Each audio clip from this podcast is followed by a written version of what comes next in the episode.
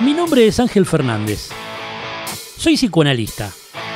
Y les doy la bienvenida a Psicoanálisis sin filtro. Estamos acá porque el psicoanálisis tiene noticias tuyas.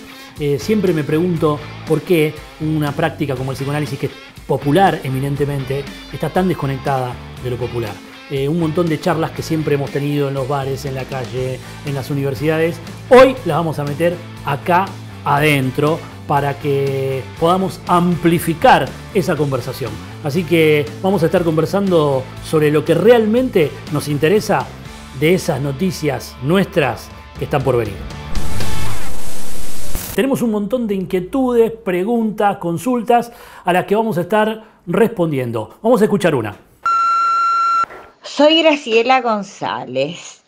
Hola, doctor Fernández. Gracias por su tiempo.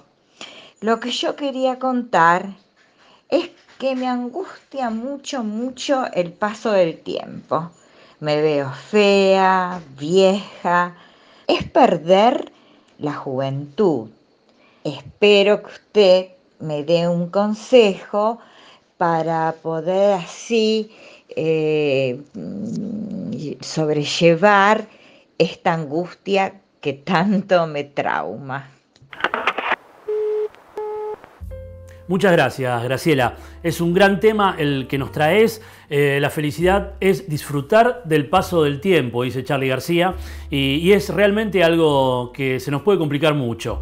Em, fíjate vos que vos decís algo que está perfecto para empezar a entender este tema. Vos decís que lo que te angustia es el paso del tiempo, es decir, algo con lo que no se puede hacer nada. Y ese paso del tiempo, ¿dónde lo ves? Bueno, lo ves en tu rostro, siempre lo vemos en el rostro de los amigos o en el espejo, este, nunca es algo que eh, lo percibimos así lineal y directamente, sino que siempre nos viene como de rebote. Y vemos que, el tiempo pasó y siempre de alguna manera nos sorprende y siempre nos inquieta. Em, pero digamos que eh, en realidad el problema de la juventud, que es lo que está incluido, de la eterna juventud como ilusión, eh, que está incluido en, el problema del, paso del tiempo y las dificultades que, nos plantea esa situación, eh, podemos empezar a pensar algo que nos enseña Freud y que tiene que ver con que la juventud está en el futuro, está en el porvenir, no está en el pasado, aunque parezca mentira, porque en el pasado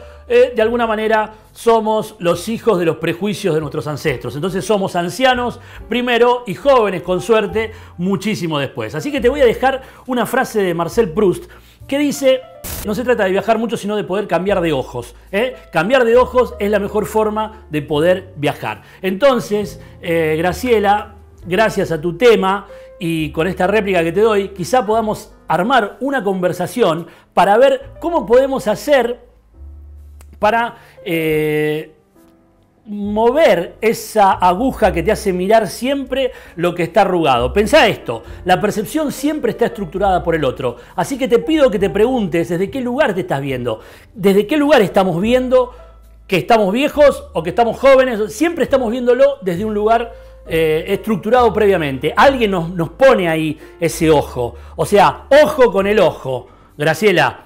Y con esta conversación espero que podamos avanzar para poder hacernos una cirugía estética del ojo.